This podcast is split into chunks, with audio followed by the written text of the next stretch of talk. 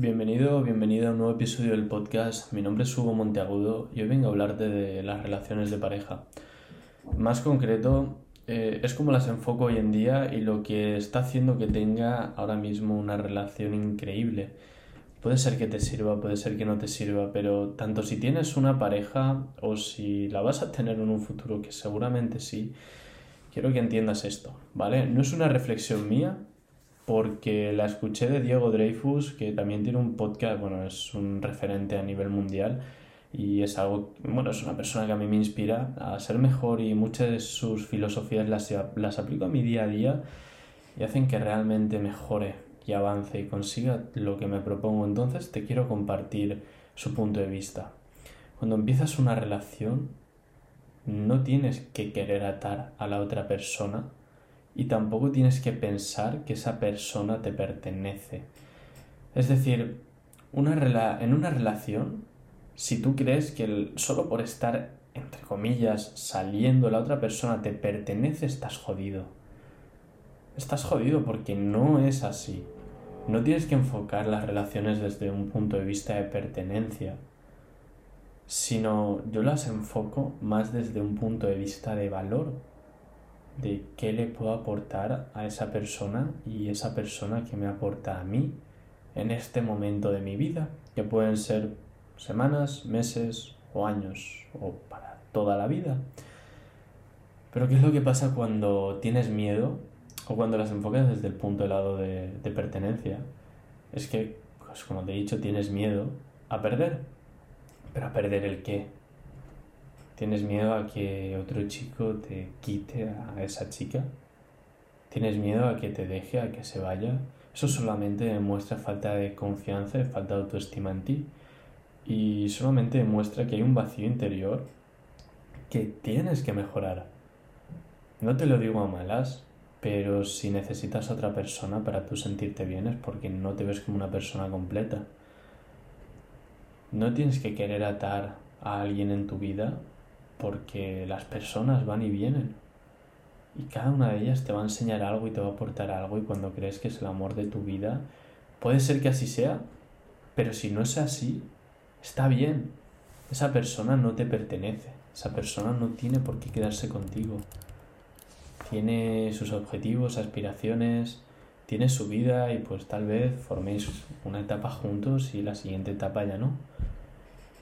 Entonces, cuando trabajas en ti antes de tener relaciones y trabajas en ser una persona completa y te esfuerzas por realmente tener confianza, autoestima y ser feliz independientemente de quién tengas a tu alrededor y atraes a una persona que es increíblemente feliz y es una persona completa y no necesita a nadie para sentirse bien y os juntáis, ahí es cuando la puta magia ocurre. Ese es el momento en el que estoy ahora. Estoy con una persona que es completa, que no necesita a nadie para ser feliz, que es totalmente independiente, que podemos estar juntos y cada uno estar haciendo nuestra vida, pero que cuando estamos haciendo cosas juntos, cuando compartimos experiencias, cuando compartimos pensamientos, las sinergias que se crean son increíbles. No hay miedos, no hay celos, no hay control, no hay te quiero atar, no hay qué pasa si te vas de mi vida sí, evidentemente te quiero, si evidentemente eh, no queremos que se vaya a la mierda, pero sabemos que no nos necesitamos para ser felices. Y ese es el punto. Porque si tú necesitas a alguien para ser feliz y te da miedo que esa persona se vaya, vas a tener celos, se va a convertir en algo tóxico, va a haber control, no vais a ser felices de verdad y con el tiempo eso no tiene ninguna salida. ¿Hacia dónde vas? O sea, ¿Por qué retener a un alma que es totalmente independiente a la tuya?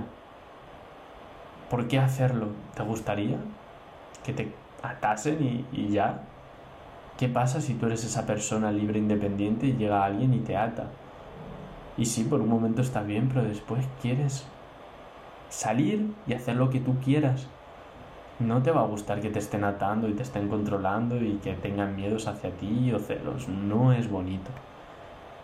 Por eso antes de joderle la vida emocionalmente a nadie, antes de empezar relaciones, antes de querer eh, compartir experiencias de forma más íntima con otra persona y hablo de experiencias tanto físicas como mentales como emocionales. Antes de todo eso hay un trabajo previo en uno mismo, en sentirse completo y que tu felicidad dependa solamente de ti y que no tengas que responder ante nadie, ni atar a nadie, ni necesitar a nadie para tu día a día. Está bien compartir el amor, está bien compartir ideas, felicidad, alegría, lástima, lloros, desgracias con otras personas, pero es eso, es compartir, no es necesitar. No quiero llegar a ningún sitio con esto, como dice Diego Dreyfus, solamente quería compartírtelo. ¿Compartírtelo? ¿Está bien dicho? no sé, me suena raro. Bueno, solamente quería compartirlo y, y decir de eso, que tal vez si tus relaciones no han ido bien es porque te falta un trabajo previo. Si quieres que lleguen personas más felices, más independientes eh, a tu vida, primero tienes que ser tú una persona más feliz, más independiente más completa. Si quieres que lleguen personas positivas y no tóxicas, primero tienes que convertirte tú en ese tipo de persona y después entender que no puedes atar a nadie, que nadie te pertenece que van a haber personas para diferentes etapas en tu vida y está bien y lo bonito es crear buenas relaciones independientemente de que compartan ese tiempo mental y emocional y físico contigo o que no lo compartan. Lo bonito es crear relaciones y eso se hace desde el punto de vista de una persona madura que no necesita a alguien más para ser feliz o, o ser independiente. Espero que te haya aportado valor este, este podcast. Un abrazo.